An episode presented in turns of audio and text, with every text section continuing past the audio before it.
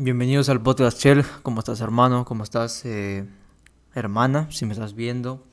Eh, bienvenidos a este nuevo episodio. Bienvenidos a esta nueva charla que vamos a hablar sobre cómo es que tú puedes cambiar tu círculo de amigos, tu círculo social, tu círculo de relaciones, eh, si es que son tóxicos, ¿no? Si es que son personas que no te aportan y de lo contrario son personas que te restan y simplemente quieren como tomar cosas de ti, ¿no? Eh, hice este podcast porque estoy viendo que mucha gente se está rodeando cada vez más de gente más y más tóxica. Esto quiere decir que son gente como que no, no entiende y no comprende el avance de uno mismo, o sea, de una persona, ¿no? Y gran parte de esto es porque como, como humanos, sí, como humanos, no iba a decir como adolescentes, pero sí, como humanos, a, uno no le gusta ver a que alguien más sobresalga más que otro. O que no le, o uno no le gusta ver que alguien más se atreva a hacer lo que uno no se atreve a hacer. Te pongo un caso, por ejemplo, muy cotidiano, ¿no? Que por cierto, antes de decírtelo, eh, únete a la hermandad, estamos eh, agregando más miembros, estamos agregando muchas más personas a, este a esta comunidad. No, es grupo, porque la verdad no es esos grupos de Facebook donde eso comentan y pierden el tiempo. Sí es un grupo, pero es más cerrado y es diferente. Es una modalidad muy diferente a esa. Donde compartimos mucho valor, hablamos, pero son ocasiones precisas para no perder el tiempo. Entonces, recuerda que los grupos no son malos, siempre y cuando depende de que sea qué grupo, qué tipo de grupo y cómo lo lleves a cabo. Como te digo, estamos ya agregando más miembros y se está como agotando la capacidad para que no sea improductivo. Así que si quieres unirte, puedes unirte ya en este momento. Así que ya sabes, manda un mensaje a Instagram como arroba chelg, como estás escuchando este podcast, se llama podcast chelg. En Instagram me encuentras igual, ¿sí? Eh, entonces ahí me encuentras, manda un mensaje y te agrego con total normalidad a la hermandad. Entonces, eh, haga lo que te voy a decir es que tienes que entender este mecanismo, esta función que tiene el humano que es bastante básica y bastante mediocre, la verdad. Es normal, pero normal no quiere decir que sea bueno. Eso, eso tenlo por cierto. Y cuando uno ve que alguien más está triunfando o está haciendo las cosas que uno no se atreve, pues lo que trata de hacer es jalarlo y retenerlo. O sea, lo trata de trata de pausar ese ese avance porque te empieza a intimidar. O sea, por ejemplo, yo me acuerdo que yo, cuando veía a mis amigos que yo creía que eran nerds o eran ñoños y los vi avanzar en su camino, inconscientemente, o bueno, también conscientemente porque yo era bastante egocentrista y bastante, sí, tóxico también. No tan, no era muy explícito en mi toxicidad, o sea, era como muy discreto. La verdad es que yo era bastante rata y que eso te sirva de lección para que tú también puedas cambiar. Porque puedes cambiar, solamente no tienes que ponerte excusas y tienes que darle con todo. Porque yo, yo sigo dándole con todo. Fallo en muchas cosas, sí, pero me levanto porque levantarse es gran parte de cómo es que vas a estar en el futuro. Porque uno puede fallar siempre, eso tenlo claro, hermano. O sea, siempre puedes fallar. O sea, no sabría decirte hasta qué punto no vas a fallar. De hecho, eso sería como ser perfecto, pero por lo que sé es que no existe, simplemente es como un, es un camino de mejora constante, lo que yo hago y lo que hacen mis maestros. Pues nunca, nunca he visto que ellos me hayan dicho que tienen una meta en específico. O sea, tienen metas, pero no es como que una meta final donde ya lleguen y, y se pongan a descansar, a menos que eso sea la muerte, ¿no? Que eso en verdad no, no se puede evitar, eso es cierto, pero hasta el último día, ¿no? Yo, yo tengo planeado hasta el último día de mi vida seguir haciendo lo que amo y es esto. Obviamente habrá cambiado mis intereses, quizás lo veré de otra forma, pero al final la base va a ser la misma. Entonces lo que te digo es que no puedes estar rodeado de estas personas. O sea, simplemente no es viable. ¿Por qué? Porque sí es importante que tú tengas un camino solitario, eso es cierto. Y créeme, es muy solitario este camino. Pero también lo que, lo que tienes que entender es que mientras que avances, una vez que hayas forjado cierta fortaleza para estar solo, luego sí necesitas como avance, no como base, como avance, tener aliados en el camino. O sea, tener amigos que compartan tus ideales, amigos que compartan tu forma de, de ver la vida, que te apoyen, todo eso. Entonces es muy importante. Entonces, ten en cuenta eso. La vida la vida necesita ciertas compañías, pero nunca desde un lado dependiente. Como dice en un libro que, que acabo de analizar, se llama, bueno, se llama Principios en español, pero en, em, en inglés se llama Principles de Ray Dalio. Ray Dalio, eh, gran autor, por cierto, nos da consejos sobre la vida, ¿no? Y hay un consejo que me quedó muy marcado que es cuando tengas un equipo, que lo puedes ver también como amigos, vamos a ponerlo como amigos, cuando tengas amigos que obviamente te aporten y sean valiosos para ti, no puedes tener, ninguno puede ser indispensable. Y esto es muy cierto, porque pensamos de que como ya es mi amigo no puedo vivir sin él, o sea, es como mi, mi segundo brazo, como una extensión, o sea, es como una parte de mí. Y sí, puede ser muy valioso, pero no puede ser indispensable. Porque una vez que se vuelve indispensable, te haces dependiente de él. Y una relación basada en la dependencia no es buena. Por más que te aporte buenas cosas, no puede ser buena. Y esto yo... O sea, yo, yo... Mira, te voy a explicar algo. Esto yo lo viví mucho, porque todas mis amistades, sí, no, no me aportaban, la verdad, no me aportaban Solo era como compartían ratos de ocio conmigo. Pero siempre fui muy dependiente a ellos. Y creo que a ti también te ha pasado seguramente. Por ejemplo, cuando ibas a las fiestas, si ellos no estaban contigo, te sentías solo y sentías que no, no eras nadie en la fiesta, ¿no? O si tú no salías con ellos, iba a ser como que extraño o cómo me van a ver solo. Por ejemplo, a mí eh, hace como unos cuatro años, cuando estaba en segundo grado de secundaria, en lo que era mi escuela, hubo como una moda de ir a jugar billar, ¿no? Billiards. Eh, bueno, no era pool, porque pool es diferente. Pool es, pool es, eh, americano, es estadounidense ese, juego.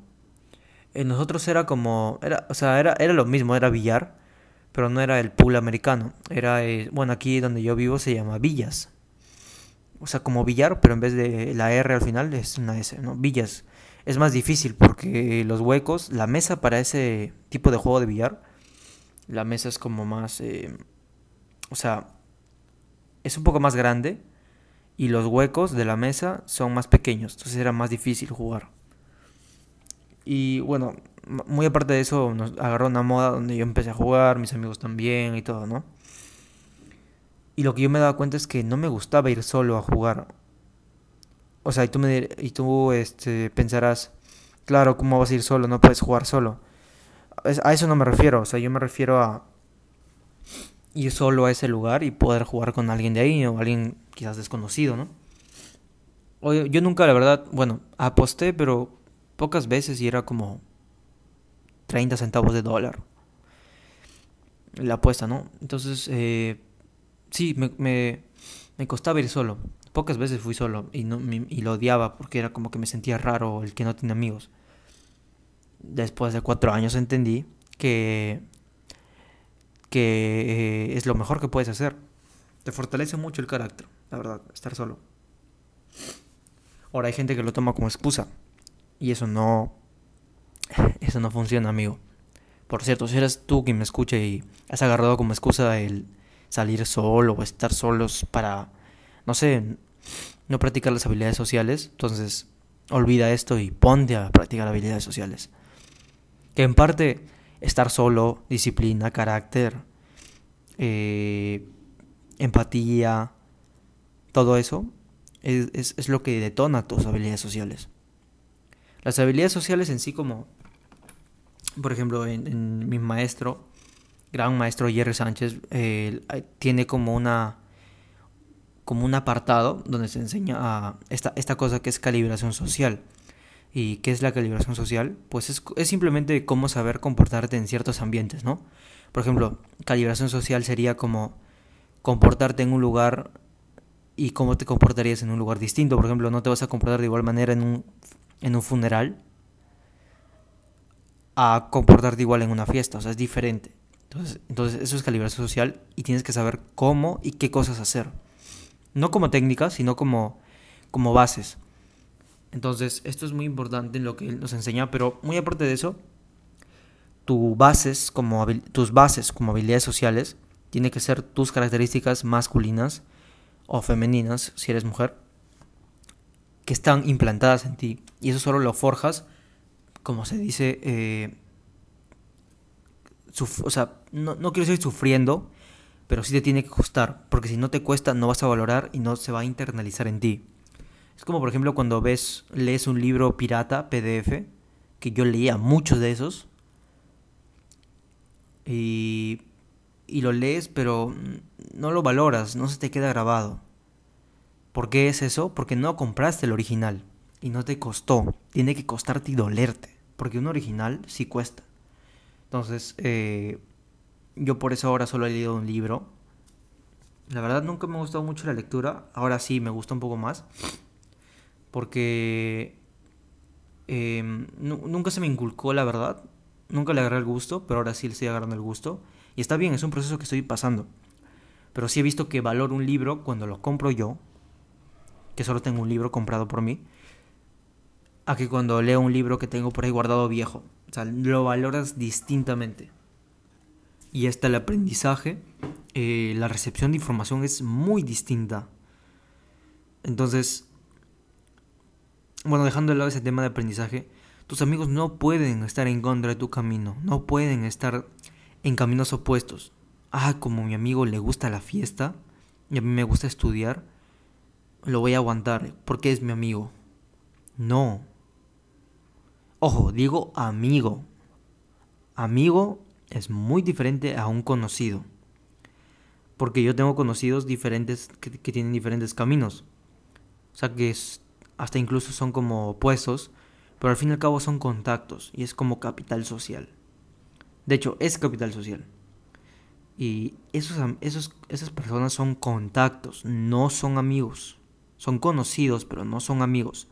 Tus amigos reales, que en promedio van a ser de 1 a 6 personas, no creo que más, de 1 a 10 quizás. Eh, pero tus amigos cercanos, cercanos, yo diría que está entre un rango de 1 a 5 personas, nada más. Más o menos. Uno más, uno menos, sí, puede ser. Eh, como te digo, esos amigos tienen que estar en caminos alineados totalmente. Porque si no, no va a florecer, no va a florecer esa, esa verdadera amistad. O sea, puede que en un inicio sí digan, ah, sí, seguimos el mismo camino, sí, qué, bueno que sigas esto, pero después cambien de caminos. Ahí ya no puede florecer. Porque simplemente no está alineada y esto a la gente no le gusta escuchar. Piensa de que uno es ingrato o es desagradecido y la verdad es que no es así. Simplemente es que son caminos distintos. Y al ser caminos distintos, uno cambia pues de círculo de amigos y está bien. Qué bueno que sea así, o sea, eso tenlo en cuenta.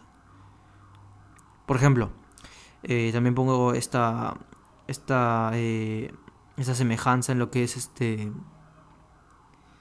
Ah, sí, el negocio, por ejemplo, multinivel, piramidal supuestamente. La gente dice, ¿no? Ah, no voy a entrar a ese negocio porque es pirámide, porque es mercadeo, redes de mercadeo, porque es eh, multinivel. Pero yo te digo, ok, es multinivel, es pirámide, es todo lo que tú quieras. ¿Y qué hay de malo en eso?